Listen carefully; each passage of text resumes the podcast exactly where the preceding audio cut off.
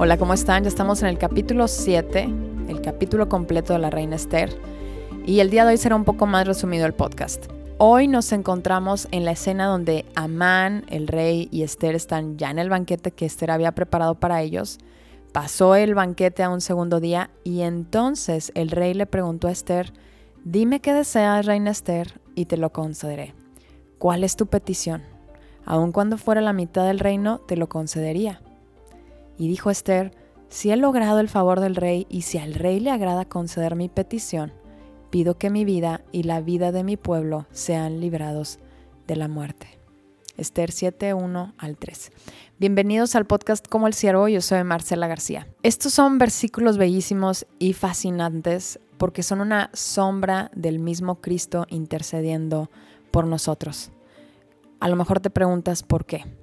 Recuerdan que en el capítulo 4 la reina Esther se llena de valentía a pesar de sus miedos gracias a los mensajes de Mardoqueo, decide actuar la providencia de Dios, se humilla delante de Dios junto con el pueblo judío en un ayuno sin comer ni beber agua por tres días, y entonces ella misma, aunque le cueste la misma muerte, decide presentarse en el patio del rey sin ser llamada para interceder por su pueblo que estaba pronto por ser exterminado. Por eso Esther es una sombra de Cristo, porque en esa misma condición en la que estábamos nosotros, Cristo intercedió. Nosotros estábamos muertos a causa del pecado, en nuestra enemistad con Dios y condenados por el diablo. Y para que Cristo se convirtiera en nuestro intercesor para siempre, primero Él se humilló, como lo hizo la reina Esther. Dice Filipenses que Cristo se humilló a sí mismo no consideró ser igual a Dios como algo a lo que él debía aferrarse, renunció a sus privilegios divinos, adoptó la humilde posición de ser un esclavo y nació como un ser humano. Murió en una cruz como morían los criminales y sin embargo él resucitó al tercer día, así como la reina Esther para presentarse delante del rey. Y entonces Cristo se presenta para siempre como nuestro único e invaluable intercesor delante de la máxima autoridad del universo. ¿Quién? Dios mismo. Y a lo mejor dices, ay, pues qué padre, pero ¿qué beneficios tenemos nosotros al ser Cristo nuestro intercesor? Pues son muchísimos, pero te voy a dar el día de hoy solamente tres. Primero, obviamente, favor con Dios. Si hemos recibido en nuestra vida a Cristo, esto en automático me da una nueva naturaleza a través del Espíritu Santo y me permite ser un hijo de Dios porque el Espíritu de Dios vive en mí. El segundo es que puedo estar íntimamente con Dios. Cristo, como dice Hebreos, nos da el acceso a ese trono de gracia. Dice Hebreos 4:16. Así que acerquémonos con toda confianza al trono de la gracia de nuestro Dios. Allí recibiremos su misericordia y encontraremos la gracia que nos ayudará cuando más la necesitemos. La tercera es que tenemos un intercesor que conoce y se compadece de tus debilidades y de mis debilidades. Cristo al venir al mundo fue humano y Dios al mismo tiempo. Dice la escritura que Él fue tentado en todo, pero sin pecado. Y quizá esto te puedas preguntar, pero ¿cómo es que Cristo puede compadecerse, por ejemplo, de una persona transgénero, un homicida o un homosexual, etc. Porque pues Cristo no era así. Y te voy a dar la respuesta. Si nos vamos a Mateo 27, 45, dice, y desde la hora sexta hubo tinieblas sobre toda la tierra hasta la hora novena. Cerca de la hora novena, Jesús clamó a gran voz diciendo, Elí, Elí, lama sabactani. Esto es, Dios mío, Dios mío, ¿por qué me has desamparado? Este es el momento creo que ya lo había compartido en el podcast de El significado de la cruz, en donde por primera vez en la eternidad la Trinidad se divide. ¿Por qué?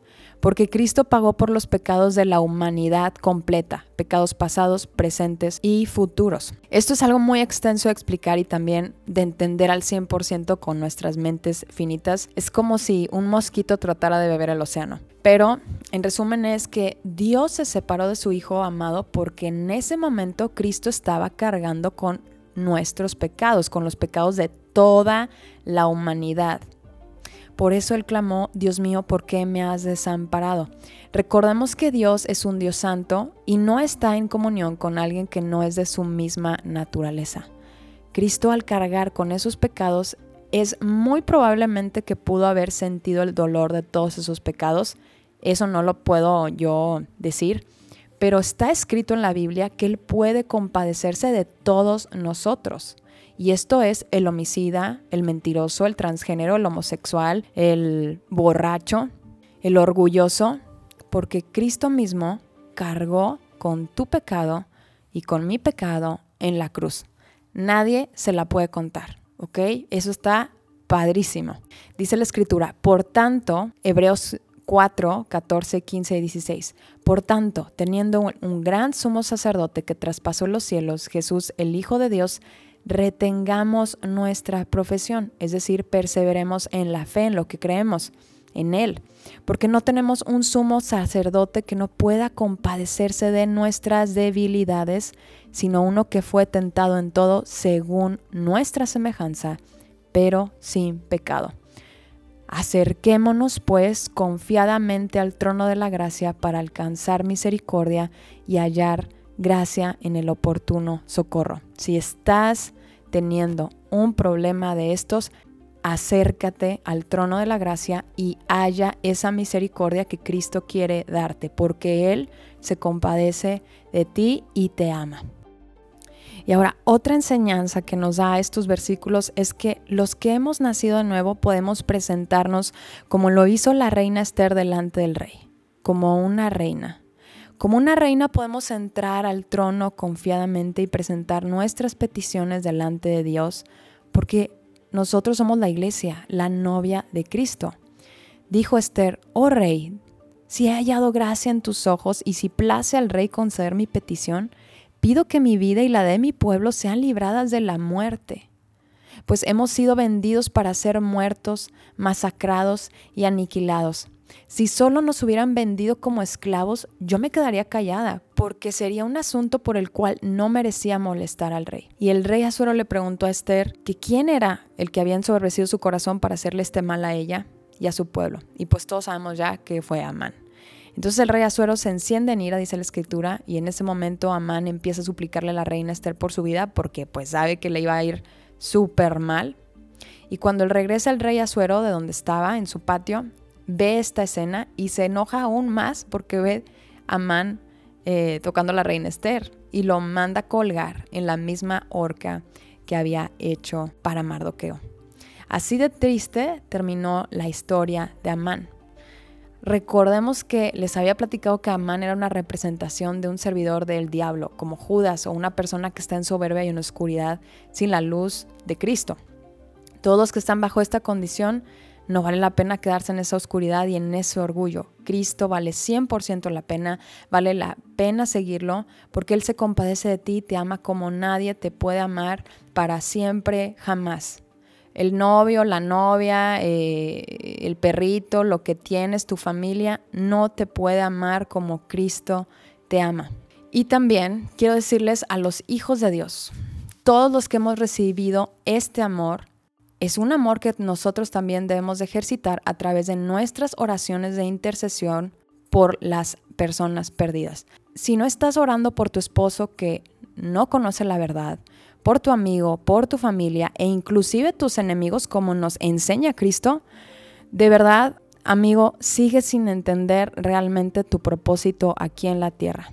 Estás desperdiciando tu vida en otras cosas que no es extender el reino de Dios y su justicia.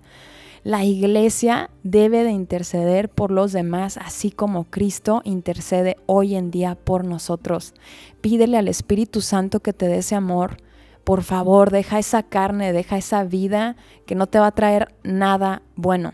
Y quiero terminar diciéndote a ti, amigo o amiga que me escuchas, que quizá el día de hoy en estos momentos de tu vida pudieras encontrarte quizá en una situación que parece no tener esperanza como en esos tiempos se encontraba el pueblo judío. En esos tiempos parecía que el mal estaba por exterminarlos, que el mal había vencido. Mientras sucedía esta situación de Esther en el palacio, el pueblo no tenía idea de lo que estaba pasando. Ellos solo podían esperar en Dios para su futuro. Y de esa misma forma yo te invito el día de hoy. Quizá te sientes en una continua tormenta y en una marea sin poder ver un rayo de luz en tu situación, pero quiero decirte que tu circunstancia va a cambiar.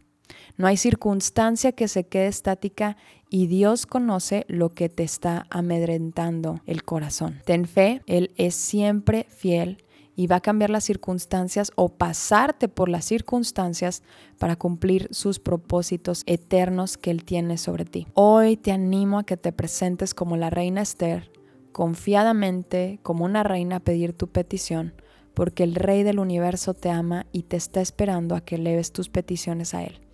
Dios te va a responder en el momento adecuado. No dejes de orar e inclusive ayunar porque Él es siempre fiel.